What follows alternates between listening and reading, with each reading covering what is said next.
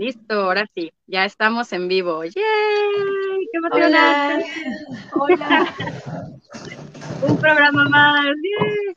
Además, creo que esta es la vez que nos toca por primera vez estar juntas las tres, así que también eso me da mucho gusto. Vamos a tener una bonita conversación. Y pues vamos a hacer tiempo en lo que llegan más compañeros, porque ya sabemos que aquí la gente dice, oh, es que está el live de brigada, pues me voy por el café y voy por el té. Y según UFO decía la semana pasada que la gente se va a la tiendita y luego regresa, eso sí no creo que suceda, Ah. perdería mucho tiempo, ¿no? Yo digo que sí. Preferencia hagan casa, antes. Sí. Pero bueno, vamos a esperarles un poco en lo que llegan, de qué podemos Muy bien. platicar. Podemos platicar qué desayunaron, Pues, cuéntenos. Pues yo quiero platicar que esta semana ¿Qué me dio por hacer cajeta vegana y pues no, amigos, no me salió para ¿No? nada. No, Epic fail. lo hice dos veces. Sí, hice poquita. Bueno, como que reduje todos los ingredientes. Dije, no, pues primero hago pruebas, ¿no? Y primero hice una y prácticamente me quedaron como trocitos de azúcar, así.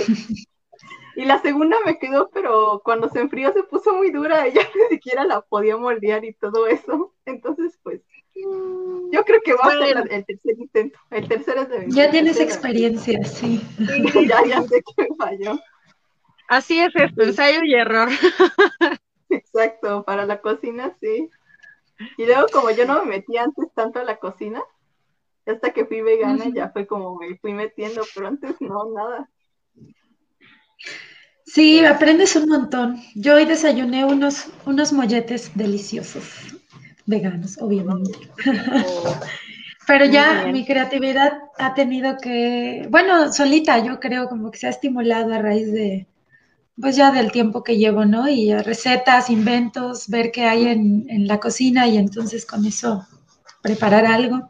Ay, como que mi cámara, como que estoy, a ver, ahí está, creo que me veo mejor. Ya tú es más, más centrado, más mejor. Sí. ¿Y tú, Poli, qué, tú qué desayunaste?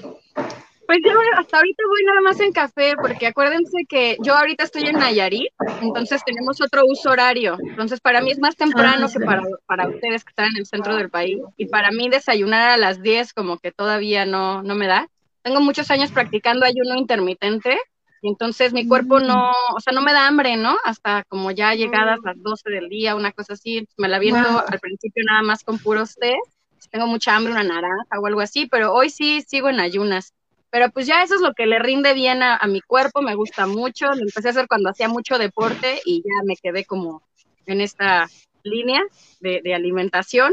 Y entonces, pues no, estoy a puro café, descafeinado, cabe decir, porque pues no, no bebo cafeína ni ningún tipo de estimulantes. Así que toda esa energía que ven es mía, es propia. Mejor no más, más café. Digo, más estimulación. Ok. No, yo no Sí, de hecho, podría. beber café me hace un buen de daño. No sé cómo ¿Ah, la sí? gente puede tomar tanto café. Antes yo también lo hacía, pero ya, ya llegué a la edad del ya no puedo. Ah, No. Yo creo que todavía Ay, me falta un poco de tiempo de edad para que llegue yo no puedo no, ya sé, pero unas amigas ayer para todo lo que yo decía me decían, es la edad, entonces ahora traigo ahí como, ah, sí, ya es la edad para todo. Te da sueños la edad, te da hambre la edad, todo, todo es la edad. Todo es la edad. No, está bien. No, yo no podría no, no desayunar. No, despierto y a la media hora ya necesito comer algo, aunque sea una fruta, algo. Sí. Sí, es la edad. eh. No, yo tampoco, igual que Sam. Yo siempre como que ya me acostumbré a desayunar temprano y luego al ratito, si me da hambre, por ejemplo, ahorita como que como alguna frutilla, alguna cosa, y después vuelvo a cosas, y yo casi siempre, como decían en mi escuela, siempre estaba comiendo. O sea, no es como que como así demasiado, pero yo todo el tiempo aquí con mis topercitos de jícama o de fruta, o si me llevaba sopa, yo, yo siempre estaba ahí con mi topper en la escuela. Con una mano anotando y la otra en la cuchara, así. Qué habilidad. Ah. El multitasking. Listo. Pues no sé, ¿quieren contar algo más en lo que esperamos o ya iniciamos? Todavía no tenemos mucha gente, pero podríamos quizás considerar ya empezar. ¿Otra anécdota o ya? A ver, ¿qué anécdota de la edad? Eh, no, no es cierto. pues que esta semana voy a hacer pan blanco, según yo, para mi escuela. Y pues como en la escuela dan las cosas, pero para pan, digamos, para gente omnívora, pues voy a hacer como mis cambios, a ver si me queda esta vez, a ver si eso sí me puede quedar. Sí, yo tengo en YouTube una receta de cómo hacer eh, pan de barra, pan de caja. El mío es multigrano, pero seguro puedes cambiarle la receta si lo que quieres es que sea blanco y pues queda súper esponjado y todo es súper rico. por ahí, si a alguien te interesa, si te interesa a ti, ahí está. Ajá. Te metes a YouTube, al canal Polifacética y ah, en el buscador ponle pan y seguro ah, te sale la receta ahí. La voy a buscar. haré mi segundo intento en mi vida porque pero el pan además no es fácil, como que creo que sería el, último nivel que buscaría alcanzar, o no sé, no sé si el, tu receta está súper fácil, Poli, pero lo he intentado y no. No, esto es práctica. Yo hubo una época en que eh, hacía mucho pan, que, o sea, tomé un curso de panadería vegana y hacía conchas y un chorro de cosas. De hecho, también tengo la receta del pan de ah. muerte y otras cosas ahí por mi canal, si les interesa. Sí. no es tan difícil, no es tan difícil. O sea, las primeras veces que haces todo te queda flat, ¿no? O sea, nada esponja, pero ya después de un paso ya todo se empieza a ver bonito. Sí, sí, creo que también fui desesperada y no me salió a la primera y dije, no, eh, pero no, sí quiero intentarlo porque amo el pan, así que a ver qué tal con las recetas. Bueno, pues yo creo que ahora sí ya empezamos. Ya estamos aquí esperando, como ustedes pueden ver en casa o en el transporte o en la azotea, de donde quiera que nos miren, nada más estamos haciendo tiempo para empezar a platicar eh, juntas y con ustedes. Y hoy tenemos un tema bien interesante, de hecho mucha gente nos estuvo diciendo, ay, wow, este tema va a estar bien chido, yo tengo muchas ganas de ver el programa y tal. Entonces, bueno, pues hoy vamos a estar hablando de lo que son las disonancias cognitivas, que para mucha gente es un término ahí como raro, como que no sabemos qué quiere decir pero lo que evoca es algo con lo que convivimos de diario. Así que créanme que pues les va a parecer un programa con el que se van a identificar y que les va a ayudar a también eh, entender por qué es que sucede lo que sucede dentro de nuestro pensamiento sobre la alimentación, sobre la explotación de demás animales y cómo es que la industria utiliza pues estas diferentes eh, pues estrategias y mecanismos de la comunicación para manipularnos. Entonces, bueno, pues hoy eh, Sam nos va a estar platicando la introducción, ella nos va a explicar qué es la disonancia cognitiva y pues yo creo que arrancamos así de lleno. Sam, dale por favor. Va. Bueno, pues no sé si seguro ya vieron alguna que otra infografía que tenemos por ahí, no sé si alguien haya leído el texto, pero si no, empecemos pues definiendo que la, disonancia cognitiva es un estado de incomodidad mental. Y esto, para irlo ubicando, es como cuando una persona está incómoda físicamente, pues es como, ¿no? Me tengo que mover, tengo que cambiar de posición porque algo en este lugar no, no me está como acomodando. Pero a nivel mental, eh, pues se percibe como ahí hay algo, una idea, una sensación que no me está dejando tranquila, tranquile, ¿no? Y eh, este estado de incomodidad mental se origina cuando nuestras ideas, nuestras creencias, incluso nuestra identidad, eh, se ve contrastada con algo que tal vez yo estoy haciendo y no va de con lo que yo creo, con lo que yo pienso de mí.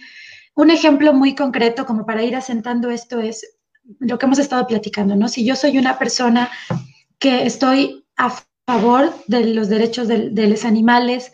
Yo sé que son seres pues sintientes, que merecen respeto, merecen vivir, merecen libertad, y digo que los amo o que los respeto. Eh, y de pronto me, pues voy por la vida haciendo eso, de pronto pues si veo un gatito, un perrito en la calle, pues lo rescato, pido ayuda, porque en mi identidad, en mi idea de mí, de lo que yo creo, pues respeto la vida, respeto a los animales. Pero de pronto resulta que se me atraviesa un video, se me atraviesa un texto, se me atraviesa una imagen, se me atraviesa algo que me dice que resulta que cuando yo como, si yo, si yo comiera carne o quien come carne, por ejemplo, o carne entre comillas, que es pues el cuerpo de un animal que fue pues violado, violentado, asesinado, encerrado. Eso yo no lo veía tal vez, por, ahorita vamos a hablar porque yo no lo veía, pero si yo de pronto tengo esta idea de mí, de que amo a los animales, vamos a dejarlo así como en este ejemplo muy concretito, ¿no? Los respeto, y de pronto veo este video y caigo en la cuenta de que al consumir productos de origen animal, al consumir lo que le llaman en la industria carne, o específicamente lo que hablábamos, lo que hemos hablado de pronto, ¿no? Que si barbacoa, que si cualquier cosa que el nombre no me deja ver que eso es un animal, y de pronto caigo en la cuenta, ya sea por un video, ya sea porque me topé con le amigue vegane o no lo sé, ¿no? Y entonces digo, esto es un animal y este animal sufrió, fue lastimado, fue encerrado, incluso fue traído a este mundo para morir, para ser hecho comida, pues entonces ahí viene esta disonancia cognitiva, que es un, si yo digo de alguna manera que amo, que respeto la vida de los animales, pero de otra manera me doy cuenta que participo pues de su explotación, de la violencia, es muy probablemente lo habrán experimentado algunas personas. Se siente, esta es la disonancia cognitiva, la incomodidad mental de decir qué está pasando. Yo no estoy a favor de eso, eh, pero lo hago. Usualmente la disonancia cognitiva en la vida, en la vida del día a día la vamos experimentando en varias cosas y vamos de pronto haciendo cambios, ¿no? Por ejemplo, si yo creía, vamos a ir con un ejemplo un poquito más este, burdo, si yo creía, no sé, que dormir cerca del celular no tenía ningún inconveniente y de pronto me entero que hay ondas del celular que me alteran cuando voy a dormir, etcétera, y digo, híjole, no puede ser, yo, yo no sabía eso, entonces ahora pongo el celular lejos de mi cama, ¿no? Algo así tendría que suceder en general cuando nosotras o nosotros notamos disonancia cognitiva con algún aspecto. Si algo me está incomodando porque no va de acuerdo a lo que yo pienso, a lo que yo creo, lo cambio. Pero eh, hay una serie de intereses que tienen que ver con todos estos, estos temas que hemos estado viendo de los monopolios, las empresas, la industria, que van aportando cosas que nos van generando nos van dando como herramientas que quieren que tengamos para que esa disonancia cognitiva no nos lleve a hacer un cambio y a que hagamos un proceso de lo que llamamos una desvinculación moral. Y lo vamos a ir platicando un poquito más, pero entonces, para ir asentando, disonancia cognitiva es que yo, al enterarme de algo que no va de acuerdo conmigo, con lo que creo, con lo que sustento en mi vida, me doy cuenta que yo misma lo estoy haciendo, por ejemplo, consumir los cuerpos de animales que estuvieron presos en granjas, lo, que usualmente me llevaría a la disonancia es a ponerme cómoda. ¿Cómo me pondría cómoda? ¿Cómo me quitaría esta incomodidad mental? Pues lo, lo, más probable sería, pues dejo de comerlos, ¿no? Empiezo a ver otras alternativas, empiezo a buscar otras cosas que hacer, pero resulta que aquí entra, y es lo que vamos a ir platicando con más profundidad, la desvinculación moral a través de decir, mmm, pero pues ya sea que todos lo hacen o ya sea que pues es necesario porque desde el discurso nutricional me dicen que la leche es para, la leche se obtiene el calcio, ¿no? Lo cual es una falacia, o sea, digo, es muy complejo si hay calcio, pero no es la única fuente. Hay fuentes mucho más saludables que no requieren la muerte de ningún animal, ni, el, ni la violación ni el sufrimiento, pero hay algo que hace que yo diga, no, es que tomar leche eh, es necesario, leche de vaca, em, comer carne es necesario porque de ahí se obtiene la proteína, pero resulta que la proteína no solo se encuentra en la, carne de los animales, em, sino que se encuentra en todas partes y, y, en mayor volumen en legumbres, ¿no? en frijoles, en lentejas, no lo sé.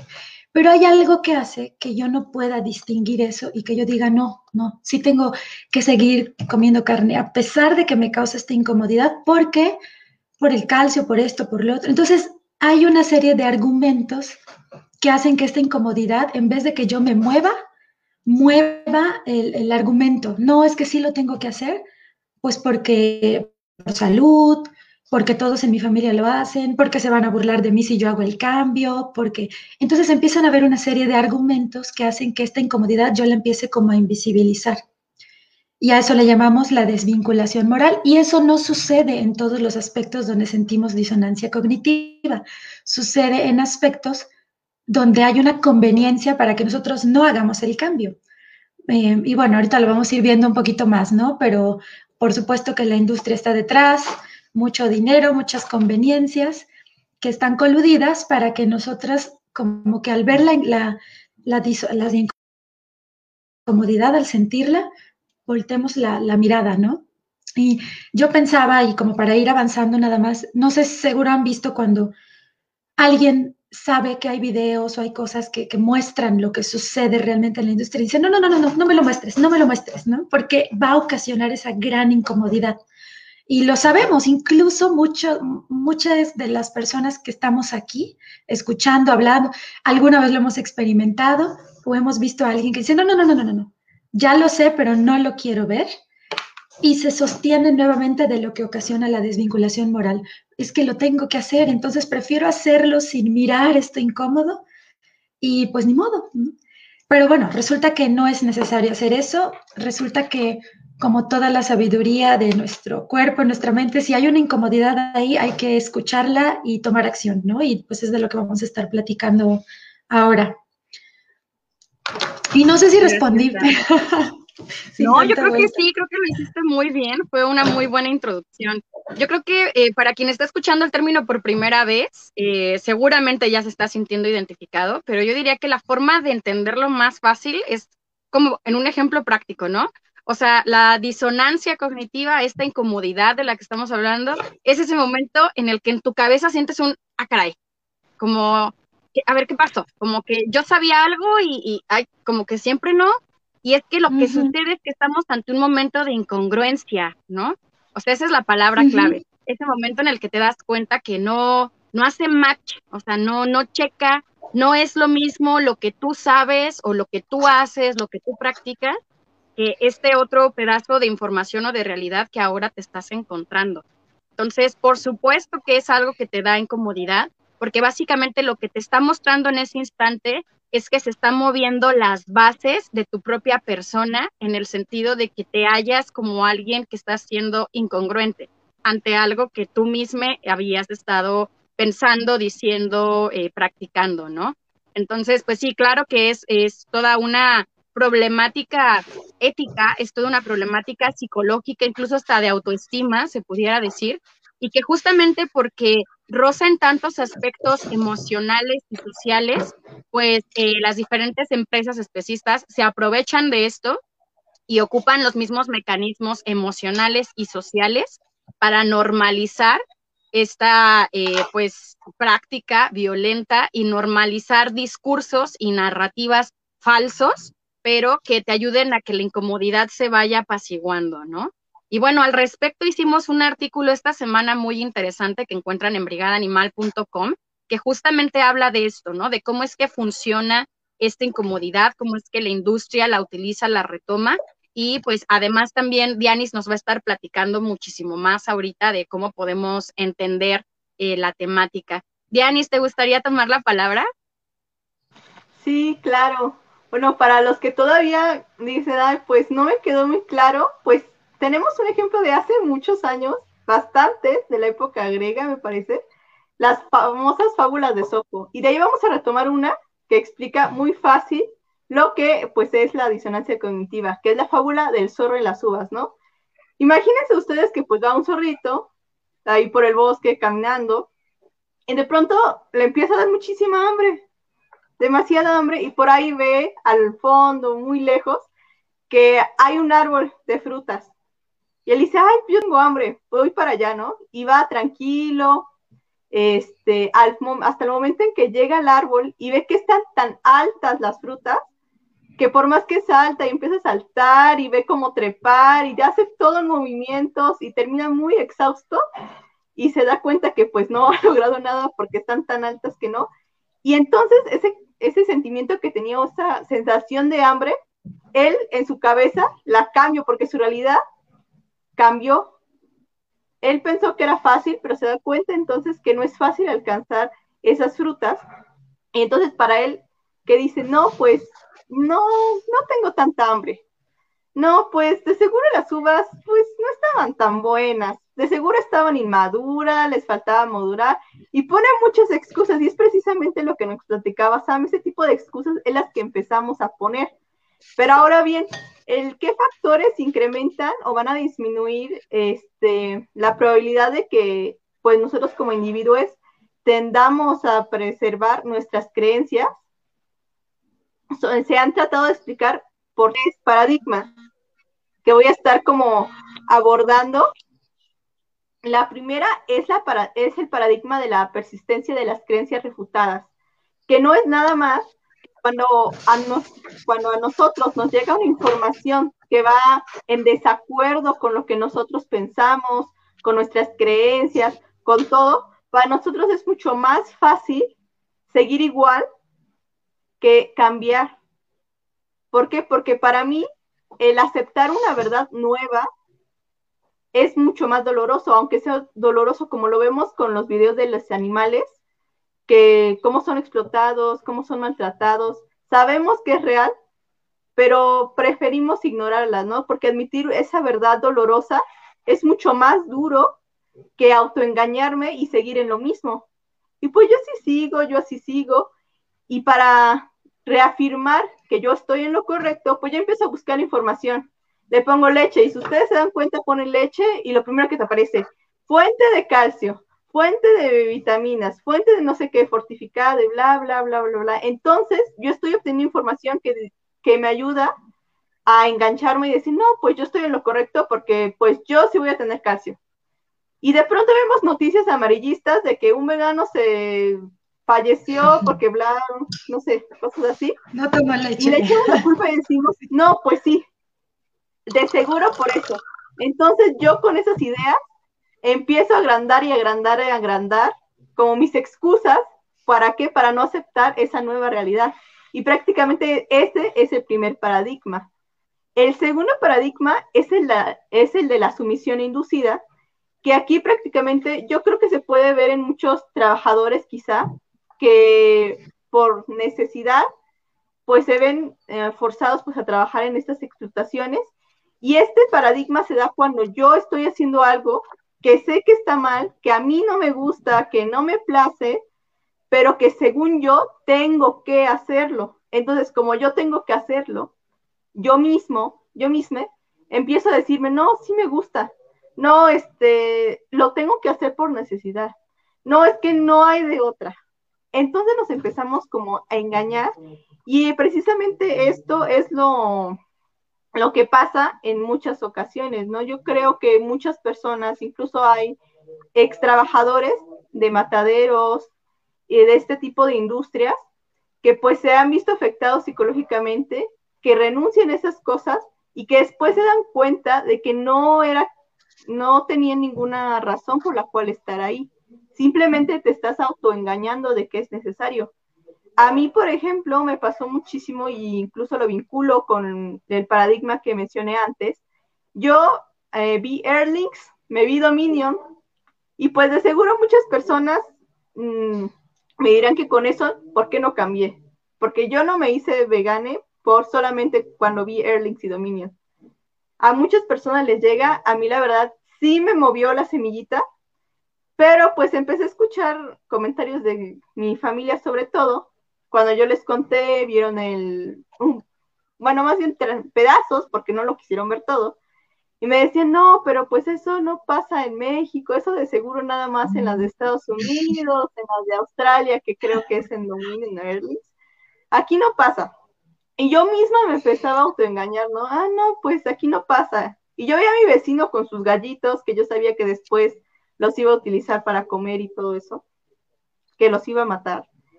Y yo decía, no, pues si mi vecino los cría así, en la naturaleza y todo, pues de seguro se pasa siempre, ¿no? Y yo misma me autoengañaba y decía, no, pues no, no, no puedo dejar de hacerle eso. Además, porque es necesaria, ¿no? Es proteína, ¿no? siempre en el sistema educativo y sobre todo en lo que estudias y todo, te meten esa idea de que la carne es necesaria. Entonces, pues tú mismo dices, no, pues no me gusta, porque a mí no me gustaba mucho el sabor de la carne, pero pues es necesaria, ¿no? Pues ya me gusta, ¿no? Más o menos, disfrazada con salsitas, ahí me gusta.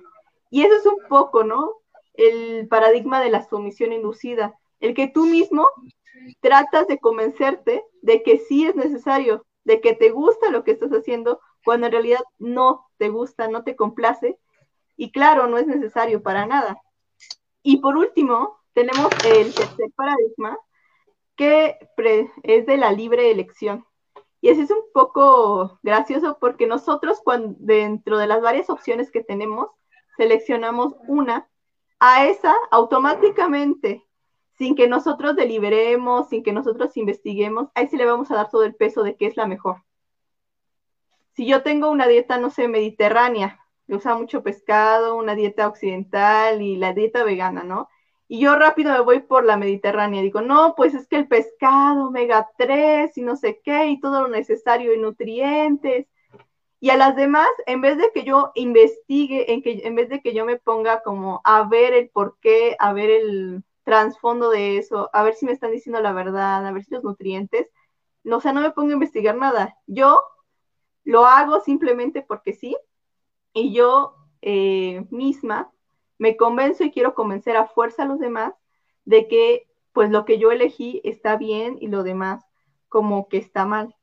Es decir, que aunque yo haya elegido tal opción, siento que hay algunas cosas de la otra opción que me agradan, pero como no quiero aceptarla, que las otras, ah, que hay cosas de la otra opción que me agradan, yo misma me engaño y sobrevaloro lo que yo ya escogí. Y pues este es el tercer paradigma y pues yo creo que en todos en algún momento nos ha pasado alguno de estos tres paradigmas, sobre todo en este camino que hemos seguido de ser veganes, porque la verdad a mí sí me ha pasado muchísimas veces, como lo decía cuando me vi Erlings, cuando me vi Dominion. No sé a ustedes, Sam, Polly, no sé si les haya pasado alguna experiencia así, estarse como que contrastando sus ideas, no sé si alguna de ustedes ha pasado por algo por el estilo. Sí, yo creo que todas las personas antes de hacer un cambio ético, pues tienen un debate, ¿no? Consigo misma.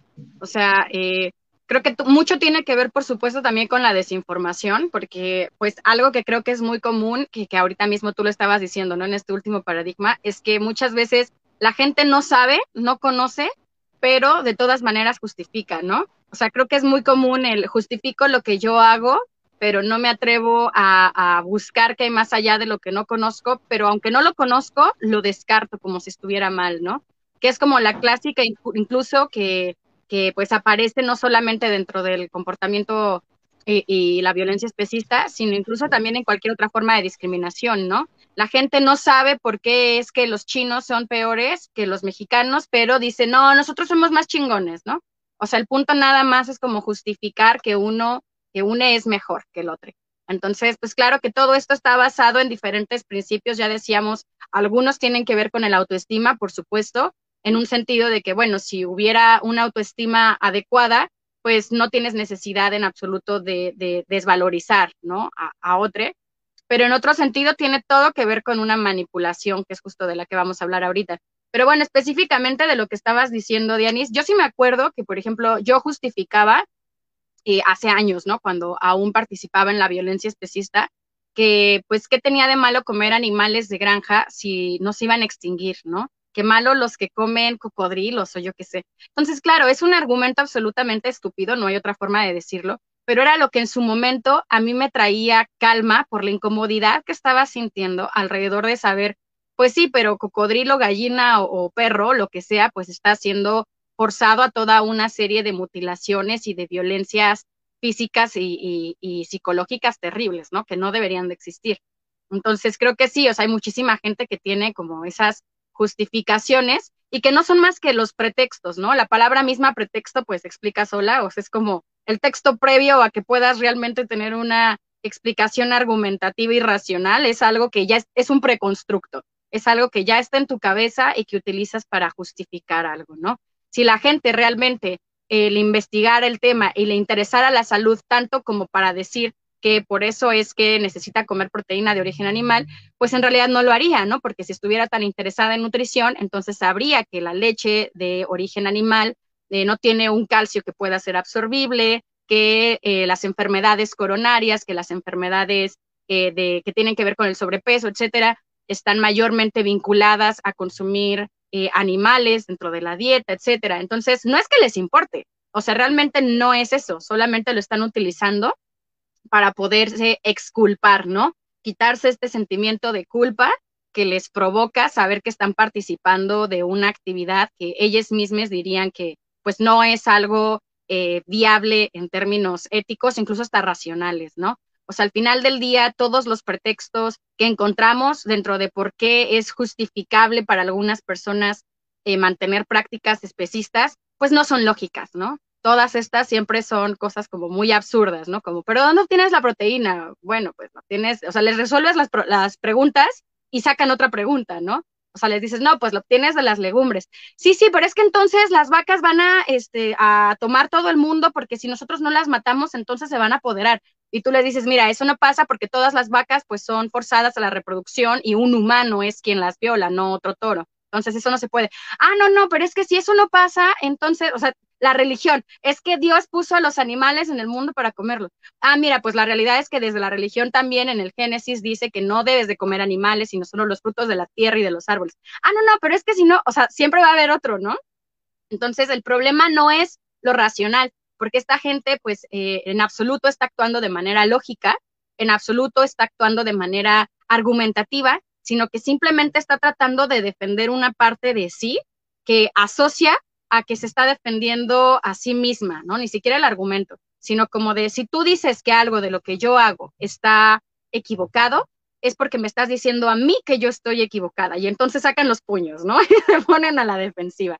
Y por supuesto, una vez más, esto tiene todo que ver con el autoestima, otra vez, con una falta o ausencia que hemos tenido de educación emocional y gestión emocional. Porque si nos enseñaran a escuchar puntos de vista diversos a los nuestros, pues probablemente seríamos personas con capacidades críticas mucho más ampliadas, ¿no? Y podríamos aprender más.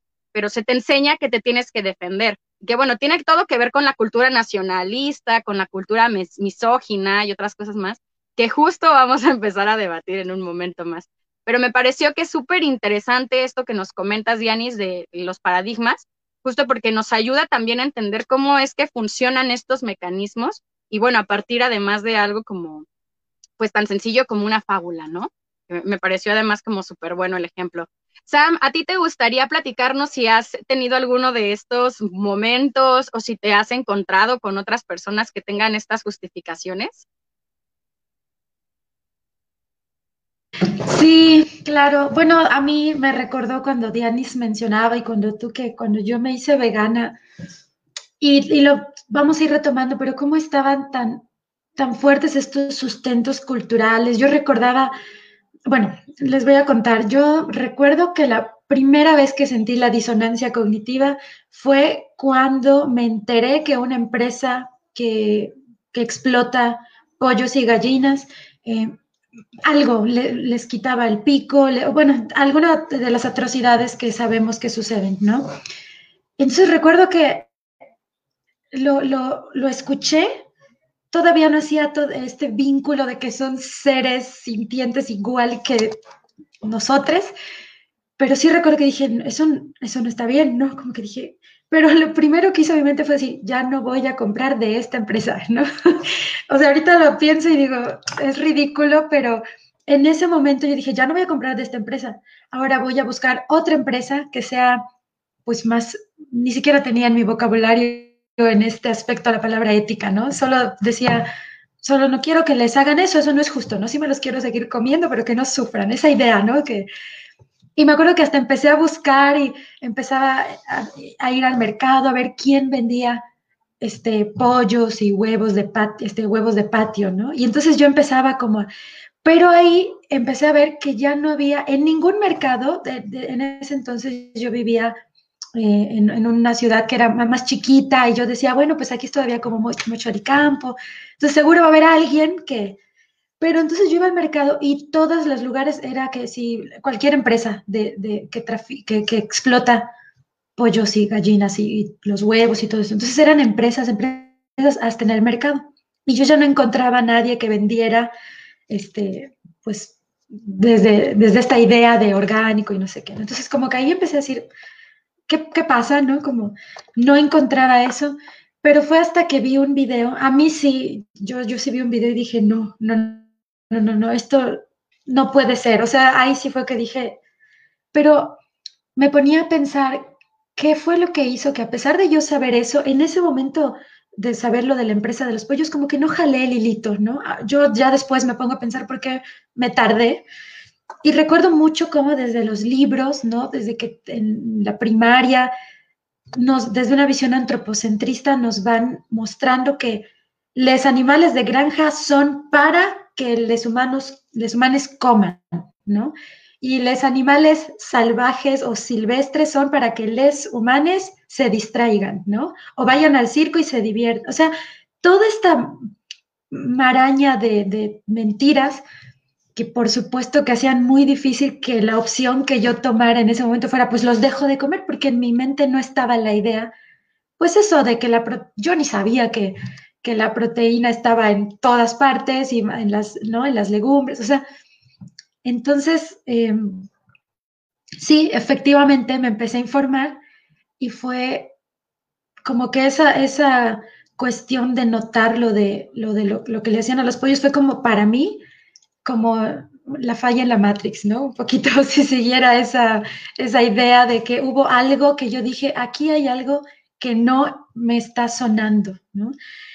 Y a partir de eso que me empecé a informar, pues fue monstruoso ver, descubrir, ¿no?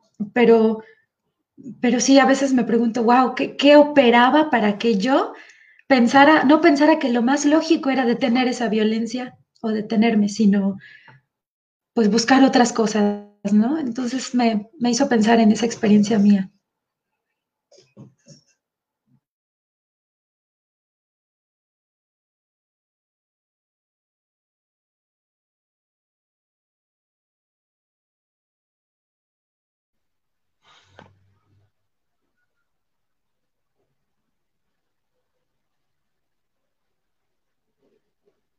Hola, ay, pensé, pensé, que ibas a hablar, Poli, pero yo no escucho, no sé si, si será no. que...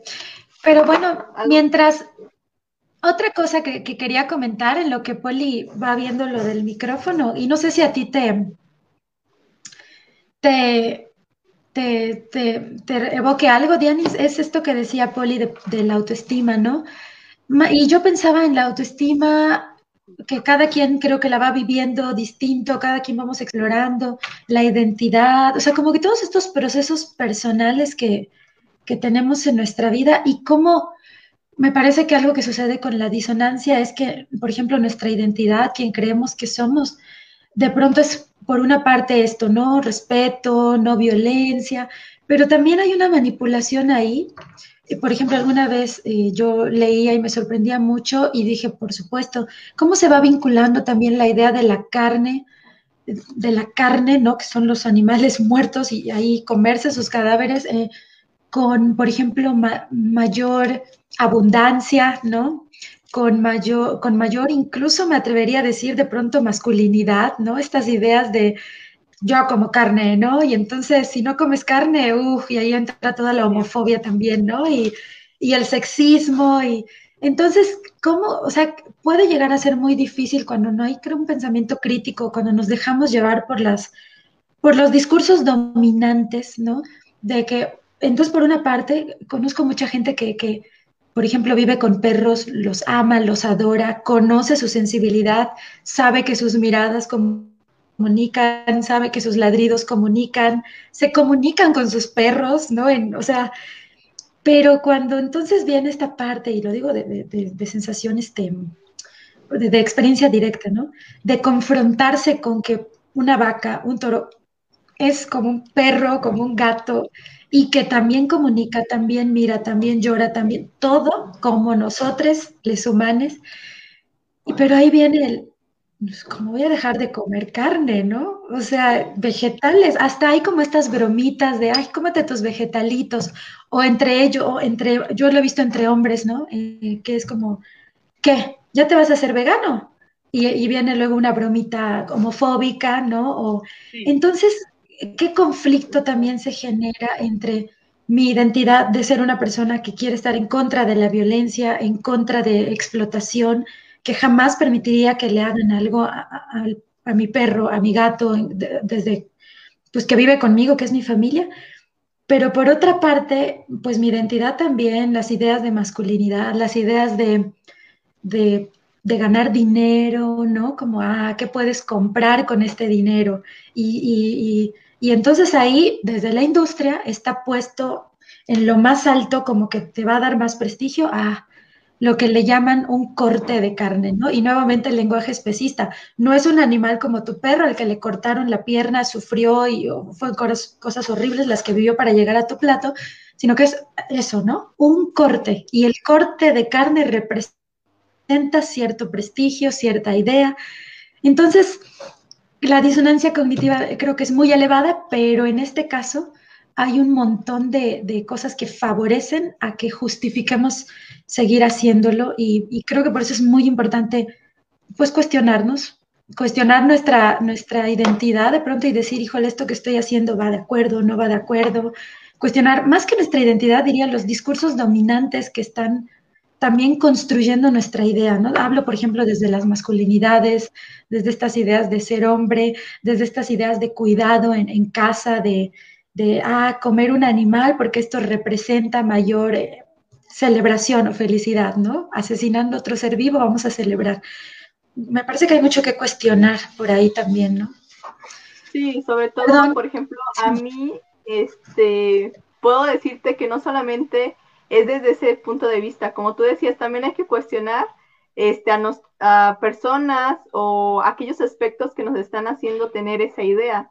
Yo, por ejemplo, en lo que estaba en la universidad, eh, pues hay muchos profesores que aún te dicen, no, es que las proteínas de origen vegetal, pues no son completas. Y por eso, pues son mejores las de origen animal. O sea, te empiezan a meter esa idea. Y como son profesores, incluso algunos ya con doctorados, maestrías, diplomados y todo eso, tú piensas que, ah, no, pues ellos saben muchísimo y de seguro lo que están diciendo es verdad. Y es muy gracioso porque a mí lo que me puso a pensar un poquito es que después de que todos los profesores me decían eso, había una profesora eh, que la verdad, la señora quizá, mm, no sé, yo estoy exagerando, quizá tendría 70, 80 años, pero se vería como de 50, 60. Y precisamente ella les ha dado hasta incluso profesores, a una profesora que incluso ya andaba en bastón, ya le había dado clases, y una compañera en una ocasión en una clase pues estaba comiendo, tenía un guisado de, pues sí, de carne, abrió su topper y pues típico, ¿no? Se sale el aroma. Y la profesora identificó el olor a carne y dijo, no, mami casi no me gusta, casi no la como. Y a mí me sorprendió mucho, dije, ah, pues si no come carne, entonces, ¿cómo es que esta profesora, que ya le dio clases a quién sabe cuántas generaciones, sigue bien? Y ahí como que me empecé a, a informar y también a cuestionar mi identidad, porque yo, por ejemplo, he sido también de las que pues aboga por los animales, ¿no? También por el medio ambiente también me gustaba mucho esta parte. Y cuando yo me enteré de todo el gasto de agua, de toda la huella de carbono, de todas las explotaciones, y además de que me vino a la memoria que yo en un momento, cuando estaba quizá de 6, 7 años, yo tuve tres, tres gallinitas y yo las quería mucho, yo siempre les daba de comer, eh, pues buscaba que estaban bien, jugaba, trataba de jugar con ellas, ¿no? Es esa experiencia, ese vínculo que forma. Y no eran perros, no eran gatos, porque antes yo tuve una gatita y también formé ese vínculo, pero me di cuenta y me puse a pensar, bueno, yo formé ese vínculo con las gallinas tan fuerte que en el momento en que este, mi mamá o mis padres las asesinaron, yo al momento en que vi que les ponían un lazo, porque sí lo vi, me fui rápido a mi cuarto y me escondí. O sea, debajo de la cama y ahí me puse a llorar. Y me puse, eh, empecé a recordar y dije, bueno, si ya vi que eh, a esta profesora no le está dañando, si yo ya vi que el ambiente también se ve perjudicado y que yo también puedo formar lazos y que no formé lazos con un perro ni con un gato, sino con gallinas y que esas gallinas también están en una industria, pues yo me puedo cuestionar por qué lo estoy haciendo y entonces yo lo puedo dejar de hacer. Y pues es básicamente eso, ¿no? Tratar de cuestionarse, o sea, todo lo que yo creo, cuestionar lo que me están diciendo los que son expertos, que aparte muchos estudios científicos en muchas ocasiones tristemente están pagados por este tipo de industrias, industria del huevo, industria láctea, industria cárnica, para que mencionen propiedades benéficas, ¿no? Traten de poner todos puros beneficios, quizá tal vez no tan mm, reales, pero que traten de ponerlos para que el consumidor que sea más exigente y que se ponga a buscar ahí en Science Direct, no sé, en revistas científicas, todo, diga, ah, no, pues tal este, estudio científico lo avala. Entonces es un poco eso, ¿no? También hay que ver diferentes tipos de perspectivas para que te des cuenta que en serio lo que estás haciendo no tiene mucho sentido, yo diría. Claro. Sí, pues antes de que pasemos a la parte que les voy a estar explicando, yo me gustaría que leyéramos algunos comentarios. También acuérdense que si ustedes tienen alguna experiencia de eh, disonancia cognitiva, ya sea propia o que han visto en otro lugar, déjenosla por acá para que la podamos leer. Y bueno, le mandamos saludos a Estrella López y a Cecilia Reyes, que sé que nos están viendo por ahí. Y el primer comentario que vamos a poner es de Melanie Saldívar. Ella nos dice lo de las pieles que de repente todos están en contra de que se usen pieles porque es cruel, pero siguen comiendo animales. Claro, ese es un ejemplo así clarísimo, por supuesto, de disonancia. Por acá, Ali nos dice, vi un video en el que resumía la película The Farm y los comentarios me sacaban de onda. Personas diciendo que la, bueno, supongo que diciendo, que la vida de un humano vale más que la de ellos, especismo puro. Acá nos dicen que un perrito logró ganarse nuestra amistad y las gallinas no, de verdad, leer esos comentarios me da rabia. Claro, pues son justificaciones, ¿no?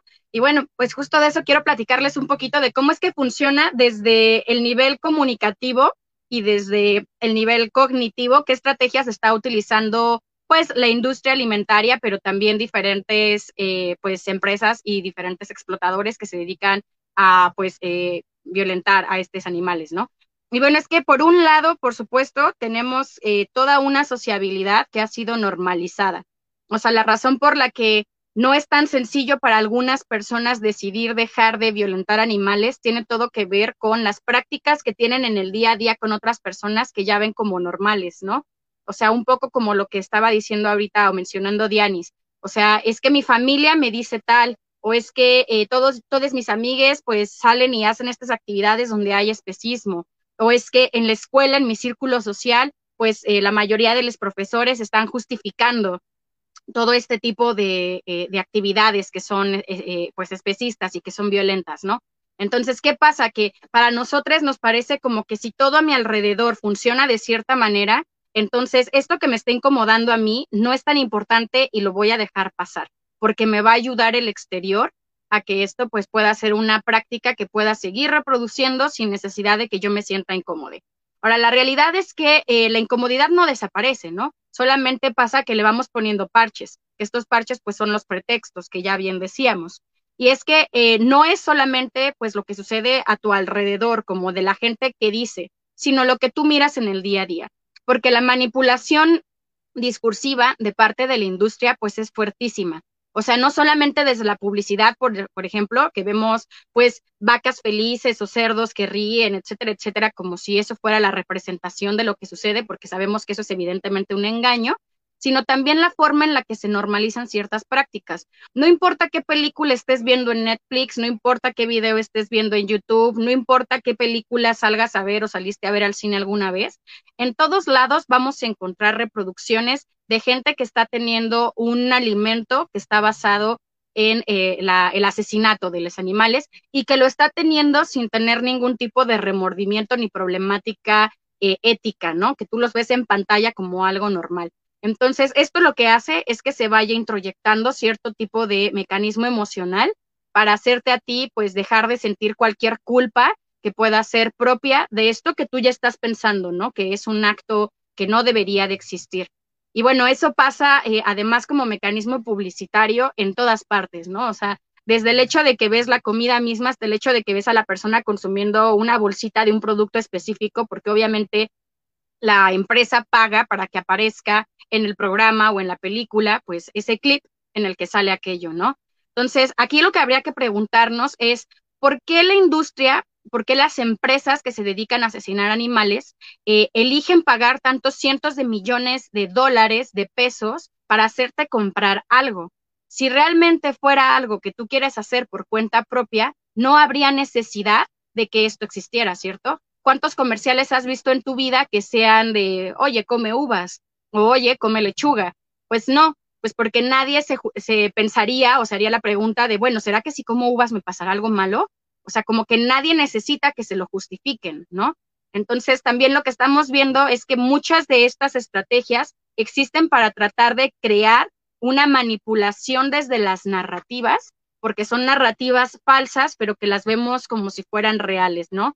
Por ejemplo, ahora lo que decía Dianis, de que muchos estudios están pagados por las mismas empresas, pues yo diría que no muchos, ¿no? Yo diría que la mayor parte de ellos. Y aquí la pregunta que tendríamos que hacernos en todo caso es, ¿a quién le conviene o quién se beneficia de hacer este artículo?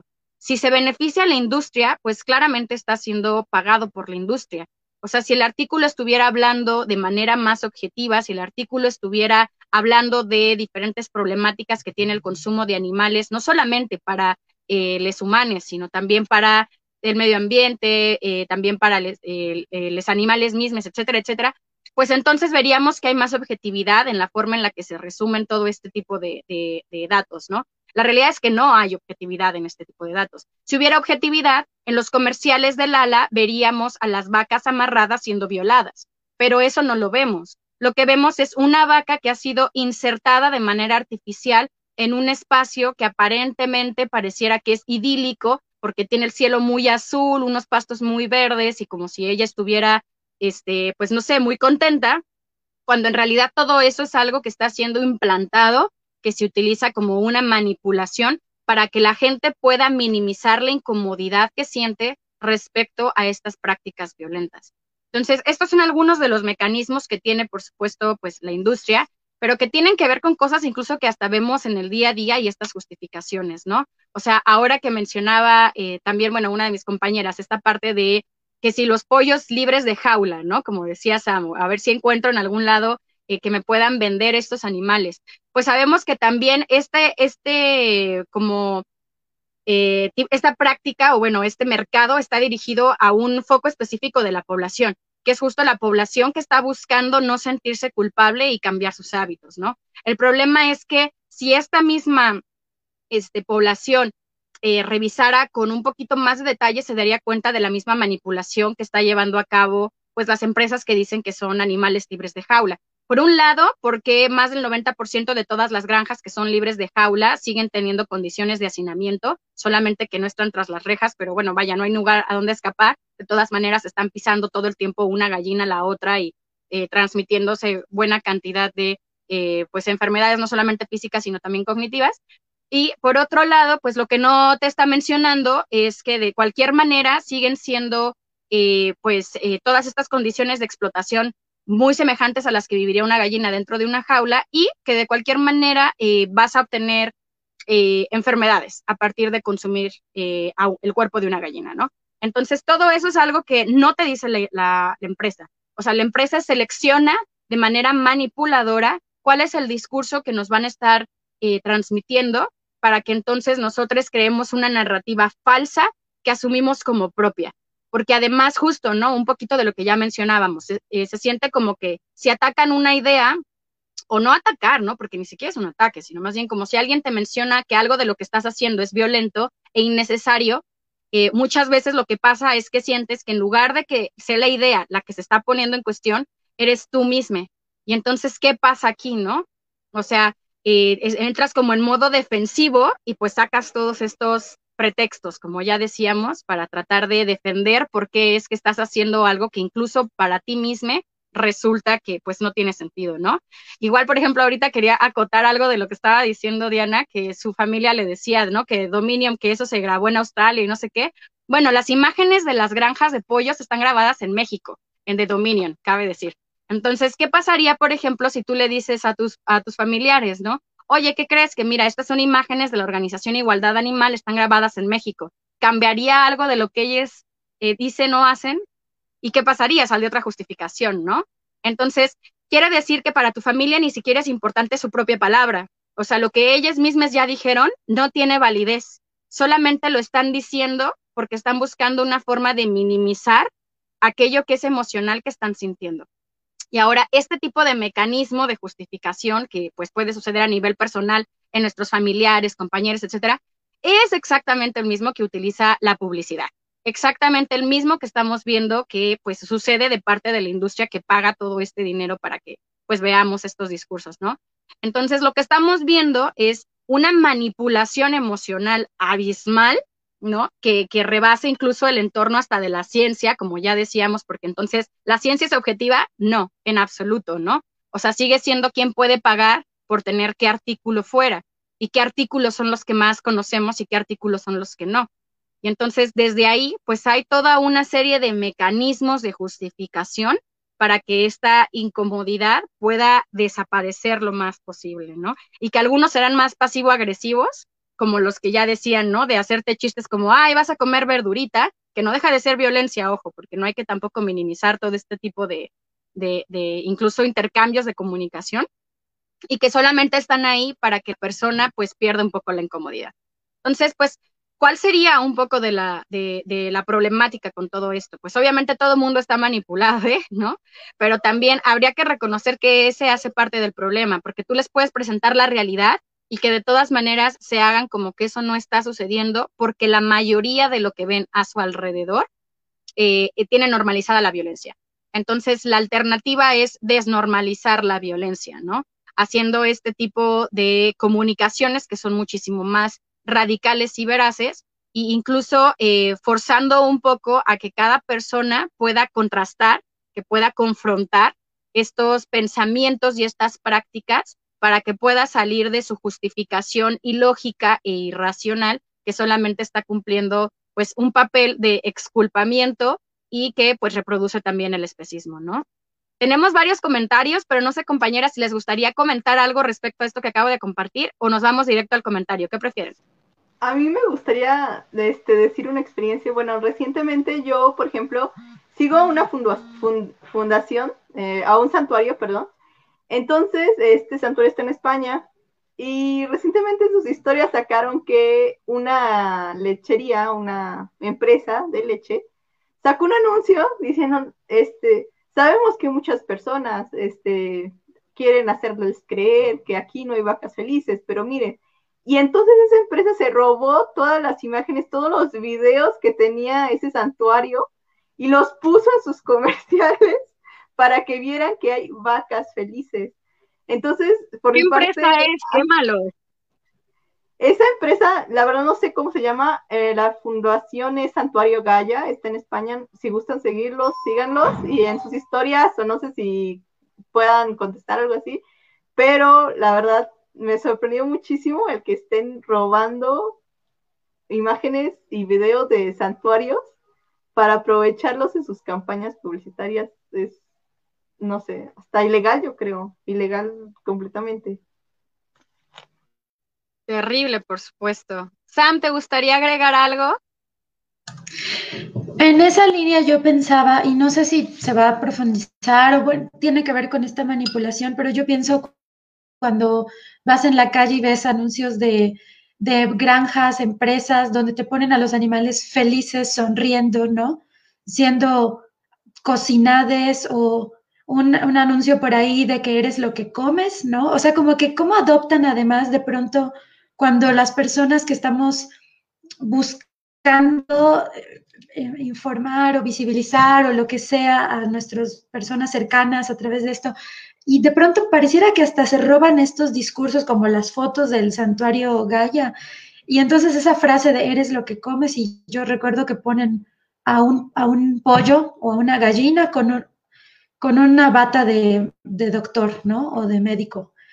Y entonces me parece como absurdo, me parece una burla incluso también a, pues a nosotros, ¿no? A las personas, y como que con un chistecito, eres lo que comes, entonces te vas a nutrir, ¿no? Poner un cerdo o una cerda que sufren atrocidades ahí disfrutando que, les estén cocinando. Me parece que eso también es una, como una parte de manipulación que yo veo todos, todos los días, ¿no? Y sin embargo, en las bromas, en el día a día, cuando alguien dice, cuando alguien dice que no quiere que le pase algo, también hace una alusión a que no quiere ser cocinado o cocinada, no, no quiere ser, no, o sea, como que está esta maraña ahí medio rara, medio confusa. Y creo que nuevamente va apuntando a que ahí hay algo, hay un discurso raro, rancio, medio turbio, ¿no? Que valdría la pena no dejar de ver y de mirar. Claro, claro, y que estamos hablando, digo, yo siempre, ustedes quienes nos siguen en Brigada saben que, bueno, a mí me gusta decir las palabras como son, ¿no? Estamos hablando de incongruencias en términos de racionalidades y de discurso, pero en términos emocionales estamos hablando directamente de hipocresía. Sea, estamos hablando también de gente que dice eh, que es importante cierta cosa, pero que ellas mismas están incurriendo en otra, ¿no? Y, pues volvemos otra vez a todo este asunto de la gestión emocional. Ahora, no está mal cuestionarse, o sea, al contrario, ¿no? Si, si yo estoy empezando a darme cuenta de algo, pues no querer seguirlo justificando, ¿no? Porque además eso pues te va a ayudar también a llegar a otros lugares. Y con esto me gustaría además eh, pues traer a cuenta un comentario, porque creo que viene muy ad hoc, de Maida del Castillo, que Maida del Castillo nos dice, eh, amo a los animales, pero me los como. Y aquí creo que, bueno, tú solita te puedes hacer a la idea de qué es lo que estamos, eh, o sea, hacerte tus propias conclusiones con este programa, pero habría una sola pregunta, ¿no? Que, que yo te haría en todo caso. Es como, ¿a quién amas? ¿Lo asesinas? ¿A quién amas? ¿Te lo comes? ¿A quién amas? ¿Lo sometes a la violencia? Y todas las respuestas serían no, o sea, realmente no les amas, ¿no? Entonces, lo que estamos viendo aquí es que hay un comportamiento especista, o sea, lo que estamos viendo es que, bueno, si no harías esto con tu mamá, porque a tu mamá la amas, a tu mamá no la violabas y te la comías, y con una gallina sí lo haces, entonces a, los animales no les amas. Entonces creo que también es un asunto como de uno mismo preguntarse, ¿no? Darse cuenta, y ahora darse cuenta también que no necesitas amarles, o sea, con que los respetes, ¿no? O sea, yo no tengo que amar a una persona que no conozco para no hacerle daño. Y aquí pues pasa lo mismo con los animales, ¿no? Y es fuerte escucharlo a lo mejor porque, y ni siquiera es fuerte, ¿no? Pero realmente lo que pasa es que ahora te sientes eh, con esta disonancia, ¿no? Te sientes este, disociada de esta realidad que has estado conviviendo. Pero que justo por ahí va eh, la invitación, ¿no? A que convivas con la disonancia y te des cuenta por qué es que te incomoda, porque la razón por la que te incomoda es porque sabes que no está bien y eso habla de que tienes valores y que tienes principios éticos. Si no te incomodara, entonces ahí tendríamos una problemática, ¿no? En que no tuvieras la capacidad de darte cuenta de esto y pues eso eh, aludiría a, diferentes comportamientos o problemáticas psicóticas que estamos asumiendo que no es el caso, ¿no? Tenemos también por acá otros comentarios. Nos dice María Guadalupe Abrego, a mí me cuesta trabajo saber qué vitamina B12 puedo consumir. Pueden recomendarme algunas opciones o marcas. Tengo 47 años y si con esa vitamina es suficiente. Eh, hay muchísimas opciones que puedes encontrar, tanto para comprarlas en tiendas físicas como incluso hasta pedirlas por Mercado Libre por otro lugar. Aquí va a depender de en qué lugar te encuentres tú. En todos eh, los casos, la recomendación es que eh, de cualquier manera consultes con un nutriólogo vegane para que te pueda decir específicamente lo que tú necesitas, pero vaya, hasta buscando en Google puedes encontrar cuánta es la dosis que necesitas según tu edad, sexo, etcétera, y realmente hay B12 de todos los precios, o sea, desde B12 que cuesta 18 pesos hasta B12 importada que te cuesta 500, ¿no? Entonces, cada quien toma sus decisiones basadas también en el consumo justo, etcétera. Pero, pues, efectivamente, lo único que no podemos eh, conseguir en una alimentación basada en plantas es la B12, y esto no porque la B12 sea de origen animal, sino porque también los animales que se encuentran presos en las granjas son inyectados con B12 sintética. Absolutamente todo el planeta y toda la gente humana está consumiendo B12 sintética, al menos que tengas tu propio huerto, entonces podrías tener otro tipo de alimentos eh, con probabilidad. Y por acá veo que ya Ali le había contestado también a la compañera algo sobre eh, la B12. Muchas gracias también ahí por esas conversaciones que hacen entre ustedes.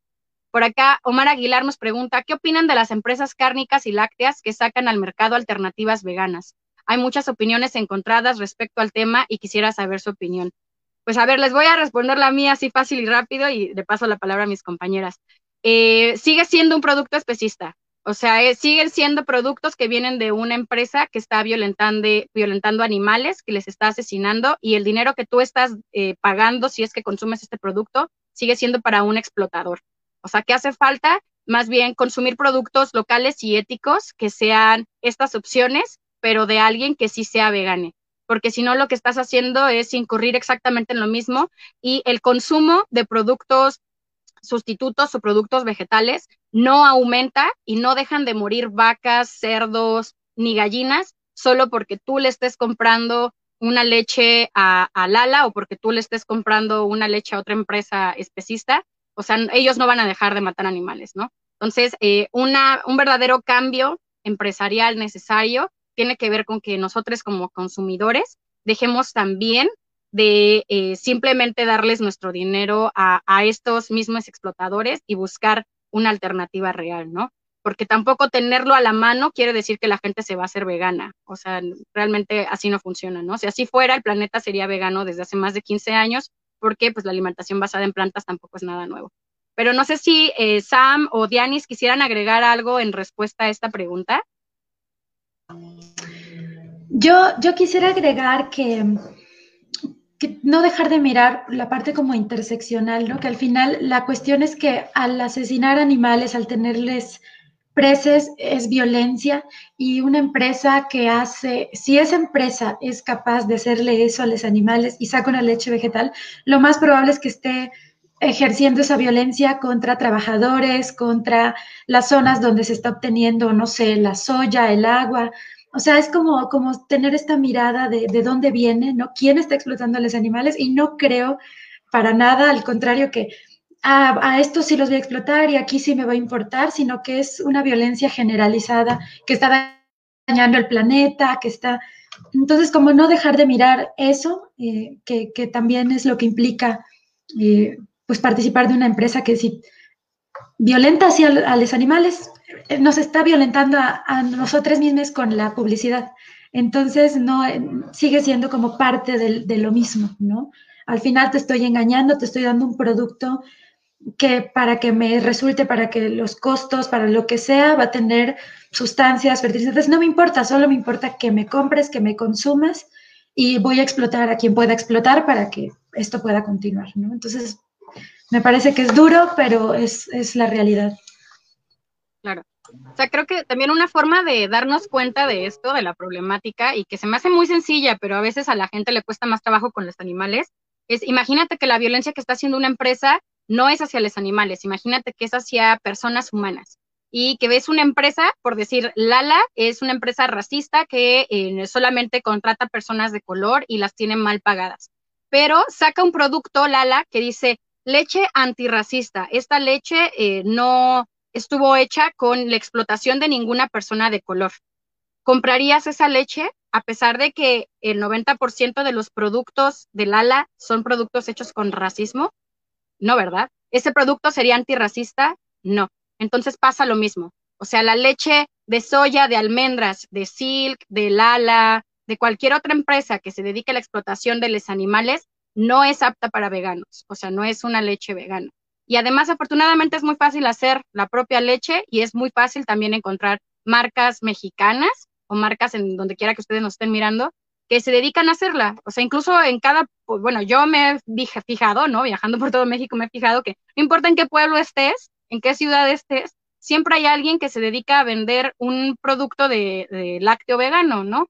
O sea, no, a lo mejor no está empaquetado, te lo venden, eh, tú llevas tu propio traste, lo cual hasta está mejor, ¿no? A lo mejor no trae conservadores y no te dura 15 días, te dura nada más cuatro, pero es natural, es mucho más barata, ¿no? Y es, es sencillo, o sea, uno tiene todo al alcance ahora sí de que un grupo de Facebook. Entonces tampoco es como tan complejo encontrar opciones éticas. ¿Te gustaría agregar algo sobre esto, Dianis? Pues aquí de nuevo quisiera agregar que yo también sufrí una disonancia cognitiva aquí un poco porque yo al principio cuando me hice vegana, la verdad ni siquiera lo dudé, dije, no, pues sustituyo, cosa que tiene de malo, compro, como tú decías, ¿no? Silk, compro Hades, ¿no? De repente, compro Vita y todas esas marcas. Y hubo un momento en donde, pues, me empecé como a cuestionar un poco, ¿no? No sé, me parece si leí una infografía, un artículo, no sé, me acuerdo, pero no me acuerdo bien. Pero vi en un sitio, ¿no? Sobre que cuestionaba este, este aspecto, ¿no? El de, pues sigue siendo una industria que es especista. Y me empecé a cuestionar un poco y llegué a la conclusión, ok, llevo materias de administración, ¿no? Más o menos.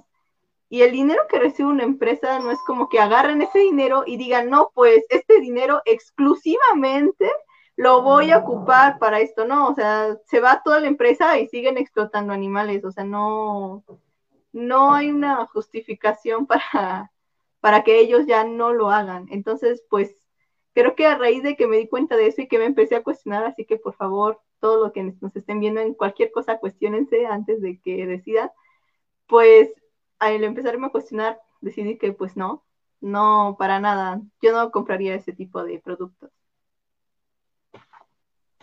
Gracias, Yanis, por lo que nos compartes. Y tenemos por acá otro comentario de Ali que nos dice, exacto, siempre muestran vacas, gallinas felices, nunca la realidad. Incluso desde que eres pequeña te llevan a granjas felices, zoológicos, etcétera. Y pues sí, ¿no? O sea, justamente, ¿por qué existen la, estos lugares de... Hay un lugar en Ciudad de México que se llama, creo que La Granjita, está a las afueras de la ciudad y que básicamente vas a que los les niñas conozcan, ¿no? Cómo son los animales.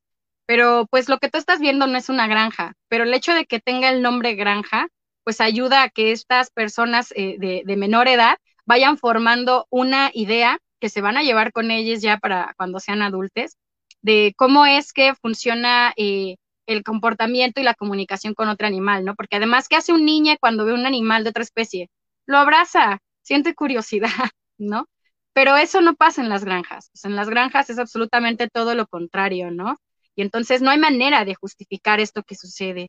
O sea, por ejemplo, ¿cómo es la publicidad de Bachoco? Bachoco en México es la empresa que pues eh, exporta, que eh, también distribuye al interior del país muchísimo más eh, producto de la explotación aviar. ¿Y cómo es su publicidad? Son chistes. O sea, yo me acuerdo que hasta cuando era niña había una lotería de Bachoco, ¿no?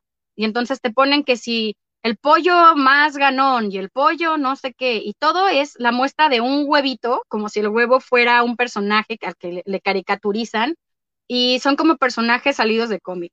¿Por qué hace esto? Porque si nos mostraran la realidad, pues entonces nadie podría de ninguna manera consumir ese producto, ¿no? Yo aquí, de hecho, ayer mismo pasé por varias granjas de bachoco y lo que les puedo decir es que es muchísimo peor cómo se ve la realidad que incluso la que hasta vemos en documentales.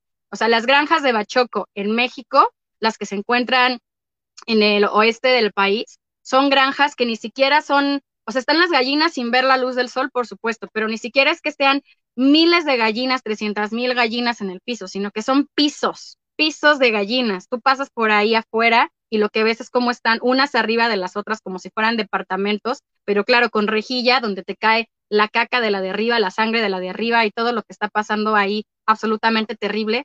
Ustedes imagínense cuál es el nivel de psicosis, el nivel de neurosis que están viviendo estas individuos. O sea, imagínense ustedes que estuvieran así, ¿cómo se sentirían? ¿No? Pues felicidad, no. Pero ¿qué es lo que vemos de Bachoco?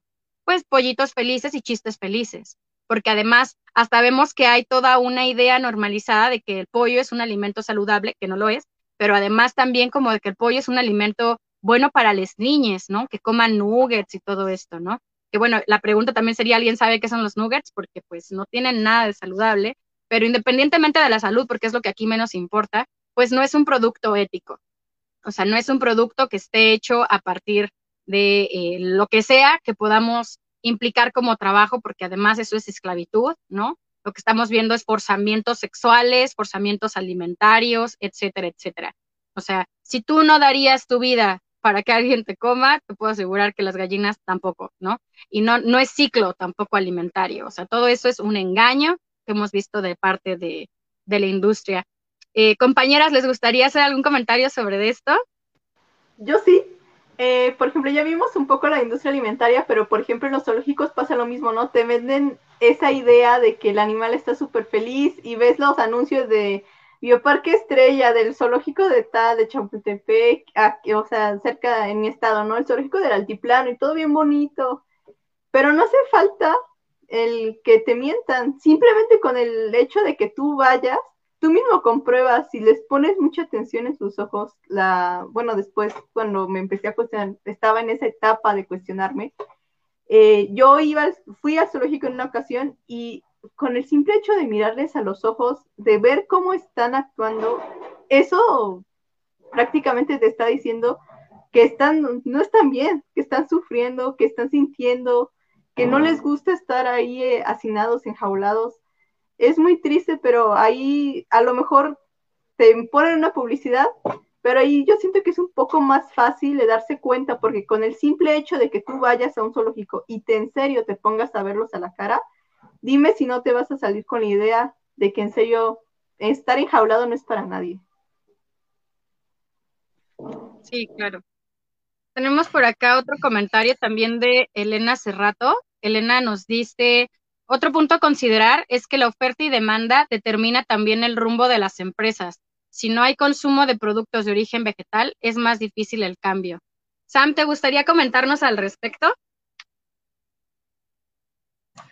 Ay, iba, iba a decir de otra cosa, pero ah, bueno, sí, pero si quieres comentar de esto, Poli, y ahorita yo agrego. Para ah, vale. Sí. Sí, Sí, pues justo, ¿no? O sea, creo que también algo que eh, necesitamos ver es que si lo que nosotros queremos es un producto de origen vegetal, pues hay que comprarlo a una empresa que los haga de origen vegetal, ¿no? O sea, están por ahí, por ejemplo, esta marca que se llama Good, esta otra más que es mexicana, que igual no me acuerdo ahorita cómo se llama su nombre, pero que tiene su planta en Monterrey. Que si alguien sabe de quién estoy hablando y me lo dice o me lo escribe en los comentarios, se lo agradeceré porque yo me puedo acordar. Colpac, gracias. sí, por ejemplo eso, ¿no? O sea, podemos ver que son empresas que a pesar de que sigan siendo industrializadas, tienen otro tipo de valores, valores más cercanos a lo que nosotros queremos ambicionar en el mundo, ¿no? Entonces, algo que hay que considerar es que si, si no consumimos leche de Lala, Lala no se va a ir a, a la quiebra, por decir así, ¿no? Porque sigue teniendo consumidores en este momento que son consumidores especistas. Pero si nosotros les consumimos productos a Lala, no es como que Lala vaya a decir, ah, pues ahora ya no voy a explotar vacas porque me doy cuenta que también hay un mercado para eh, los alimentos basados en, plantas. Entonces, también desde un análisis un poco más económico, lo que hace falta es poder dar eh, espacios para una competencia justa para otro tipo de productores y que eso tiene que ver con sí la demanda que estamos haciendo como consumidores.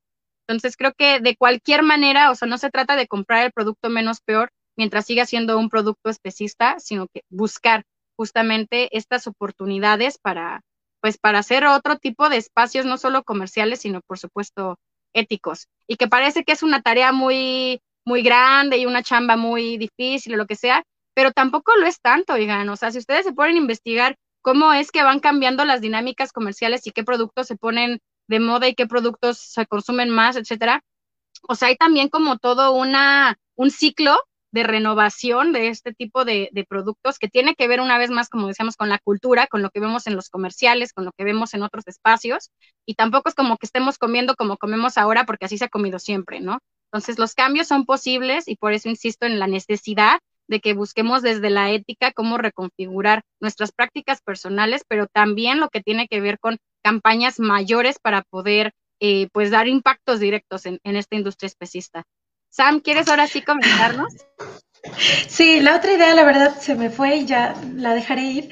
Pero respecto a esto que, decías, Poli, igual pensaba que también esta idea de que, de que al consumirle a una empresa grande, estamos como nosotros guiando hacia dónde va el consumo general. Sí creo que es importante hablar a través del consumo, pero también hablar de a quién le consumimos, quién queremos que se beneficie, cómo, cómo hacer que la economía realmente beneficie a los, productores locales eh, y no continuar, por ejemplo, con, los monopolios, ¿no? Que tal vez la, leche de, las vacas que están explotando, que están vendiendo, eh, es solo uno de los productos muchas veces que también incluye y podría, pensamos, pensemos que sucediera que al comer, al comprar más leches vegetales, imaginemos que dejaran de explotar vacas y de vender su leche.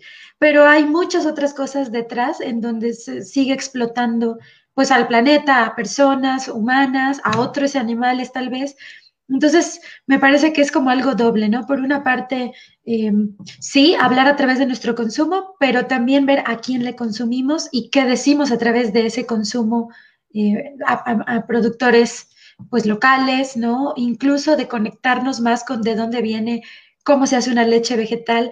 Me parece que es muy importante también saber de pronto que el, cerebro y la manera en la que funcionamos, porque estamos rodeados de mucha información, de muchos estímulos, muchas veces al cerebro se le hace más fácil un mecanismo que tiene es crear vías, crear caminos para facilitar el día a día. Pero eso no significa que esas vías sean el único camino. Entonces, una vez que empezamos retomando esto, ¿no? Si hay una disonancia cognitiva, si empiezo a cuestionar, si alguna de las ideas que hemos estado diciendo te resuena, ¿no? De pronto decir, bueno, ¿y qué puedo hacer? Y buscar apoyo, buscar videos, tenemos, por ejemplo, en Brigada un montón de opciones de alternativas, eh, o en, muchas, en muchos lugares, ¿no? Podemos ir encontrando y, el cerebro o la mente, los hábitos van generando alternativas distintas y se van volviendo fáciles cosas que antes parecían difíciles porque no había manera, ¿no? Y lo digo también desde la vivencia personal de ser vegana. Eh, al principio era, ¿y ahora qué hago? ¿Y ahora cómo como? ¿Qué como? Ya no estaba dispuesta a comer los cuerpos de los animales ni sus productos, pero pues mi mente tenía un camino trazado y la verdad fue mucho más fácil de lo que imaginaba cuando empecé a contactar una que otras personas y empecé a ver que había todo un mundo de información oculta muchas veces por empresas grandes, ¿no?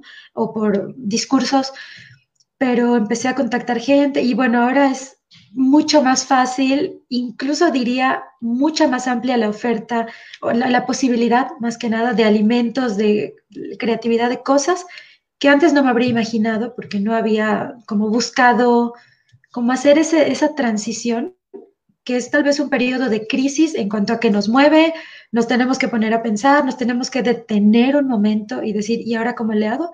Y una vez que empezamos a encontrar alternativas, la mente genera otra vía, porque nuestra mente es maravillosa y hay que aprovecharla para eso, para generar alternativas éticas que no dañen, no tenemos por qué dañar a otros y entonces, ¿cómo le hacemos? ¿Cómo asumimos nuestra responsabilidad de humanes, ¿no? Con todo lo que tenemos, con todos los privilegios que esto nos da. Claro. Eso, sí, eso. Creo que esa es la mejor invitación, Sam. Me encantó tu participación. O sea, justo creo que es como, si nosotras lo estamos haciendo, es porque cualquiera puede hacerlo, ¿no? O sea, tienes en pantalla tres veganas, ¿no? Con, con años de experiencia haciendo esto, que te cuentan cómo ha sido a lo mejor para ellas, pero todas diciéndote, realmente fue muchísimo más fácil de lo que me imaginé, porque esa capacidad que tenemos para cambiar, la tiene cualquiera. Entonces, o sea, esto no es difícil, ¿no? O sea, más difícil, pues difícil ser un animal que está preso, pero nosotros que no estamos presos, nosotros podemos elegir qué es lo que queremos hacer con nuestros consumos, ¿no? Y que tiene muchísimo más que ver con, con un asunto de conocimiento que con un asunto de, de, comodidad, de facilidad y de opciones que te dé la, la industria, porque al final del día, pues la industria te va a seguir queriendo engañar diciéndote que solo hay ciertos posibles, ¿no? Solamente puedes comprar esta o esta porque no hay de otra, en el súper no hay otra. ¿Y qué haya fuera del súper? Entonces también esa es como la, la gran pregunta, o sea, ¿cómo logramos hacernos autosuficientes que tiene todo que ver con el engaño del capitalismo de que todo tiene que salir de un anaquel, pero no? Y entonces ahí se van abriendo muchas cosas, ¿no? O sea, no solamente es te haces vegana por ética, sino que empiezas a encontrar que gracias a eso te vas dando cuenta de otras cosas que, que, están sucediendo, como bien decía Sam, ¿no? Con la interseccionalidad. Tenemos por acá otros comentarios. Aldo nos dice, llevo algunos años siendo vegano. Estoy escuchando lo que comparten y lo comparto totalmente. Sin embargo, las grandes empresas que están implementando la venta de opciones veganas, siendo realista, he tenido la oportunidad de ver en otros países donde es normal que las grandes cadenas tengan las opciones veganas y sean muy solicitadas. Repito, entiendo lo que dicen y estoy de acuerdo, pero también es una opción para la gente no muy empática en este tema. Y creo que sigue el comentario, pero ya no nos aparece completo. Gracias, Aldo, por lo que nos estás compartiendo.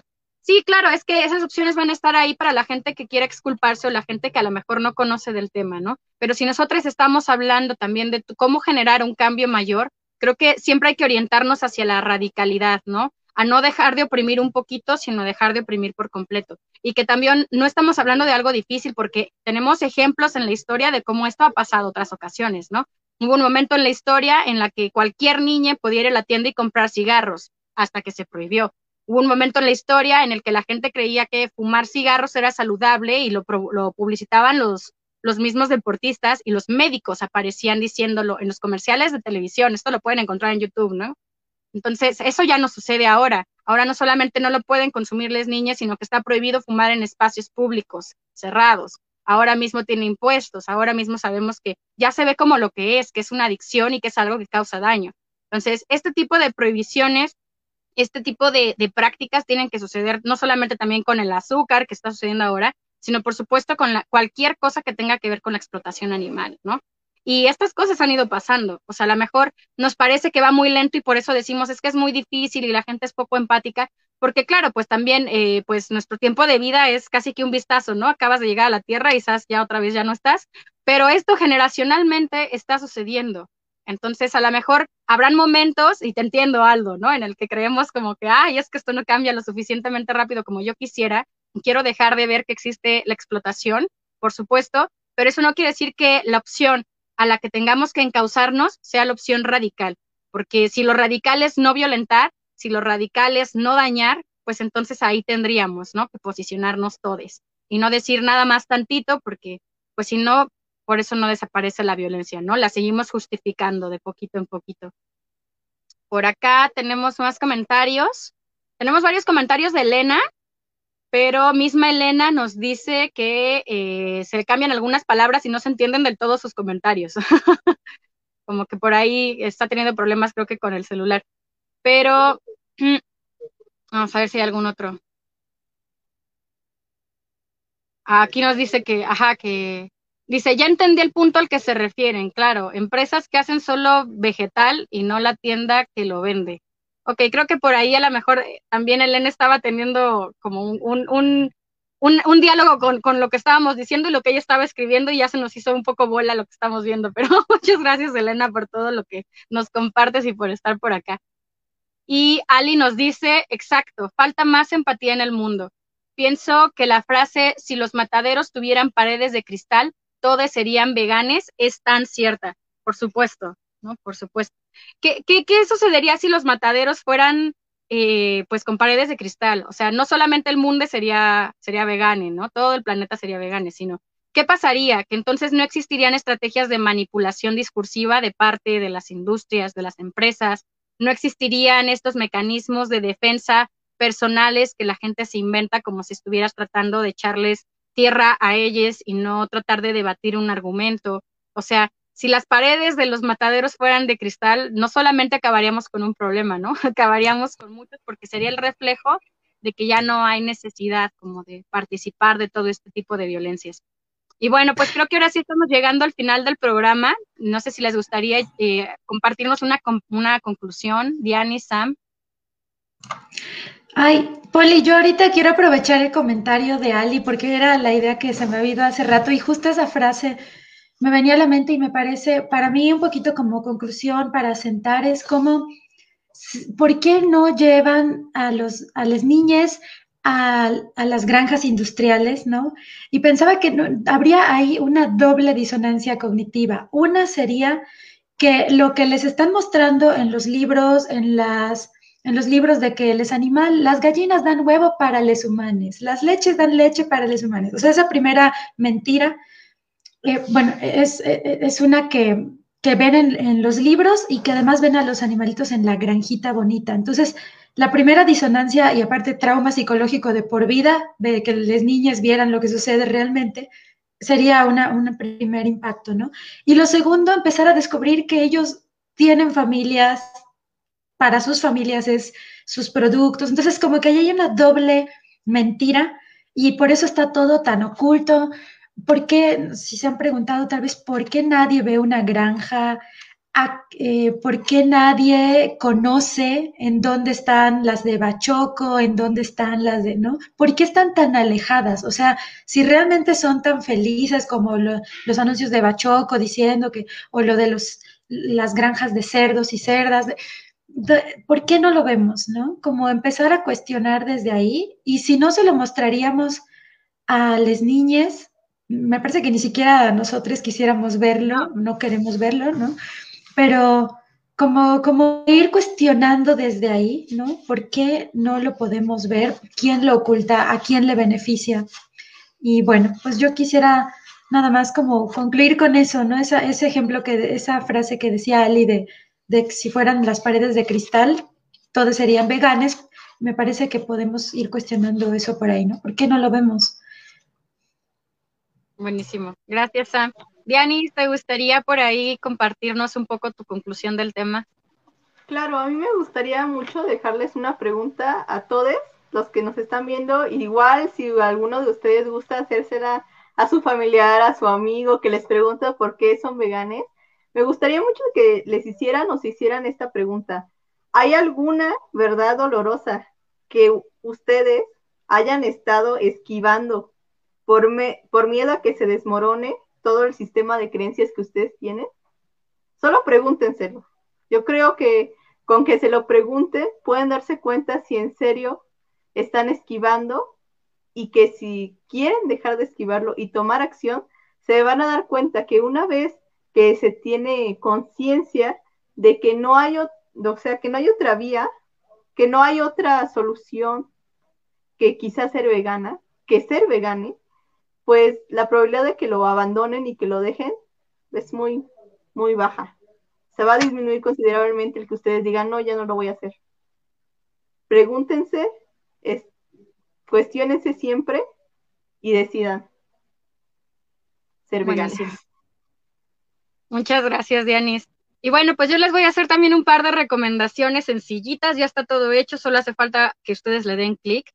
Tenemos el artículo de la semana de Brigada Animal México, lo encuentran en nuestro sitio web brigadaanimal.com o lo encuentran en nuestras redes sociales linkeado. Es un artículo que habla más sobre este tema. Nos lo chulearon mucho, así que yo espero que también a ustedes les guste, vayan a leerlo.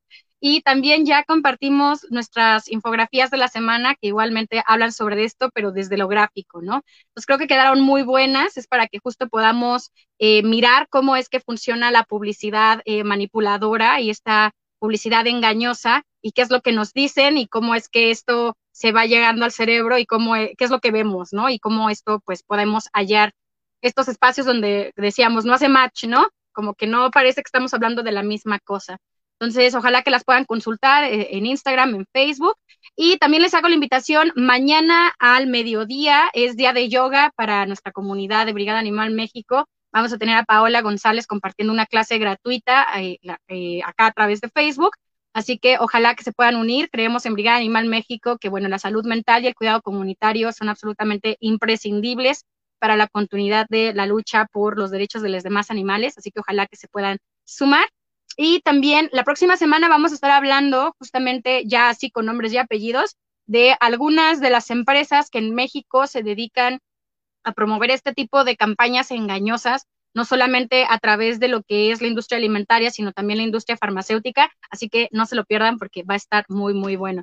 Y bueno, pues yo le doy las gracias a todo el equipo de Brigada Animal México, como siempre, por hacer esto posible, por ponerlo tan chulo, el diseño, por estar detrás de cámaras en el soporte técnico por todos mis compañeros que hacen investigación y que pues gracias a eso es que nosotros podemos ofrecerles estos contenidos. Si a ustedes les gustaría ser parte de Brigada Animal México, tenemos por ahí un link para que puedan eh, unirse. Está en nuestra cuenta de Instagram, Brigada Animal México en Instagram. Y pues ya, ya hice todos los anuncios, todos los comentarios que tenía que hacer, si no esto ya aparece el comercial, oigan.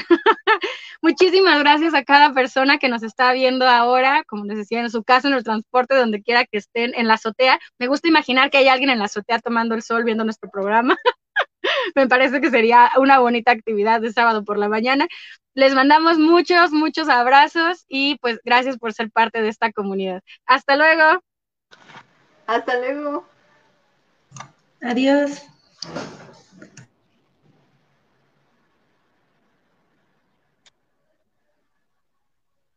Todavía no se termina. Pícale tú.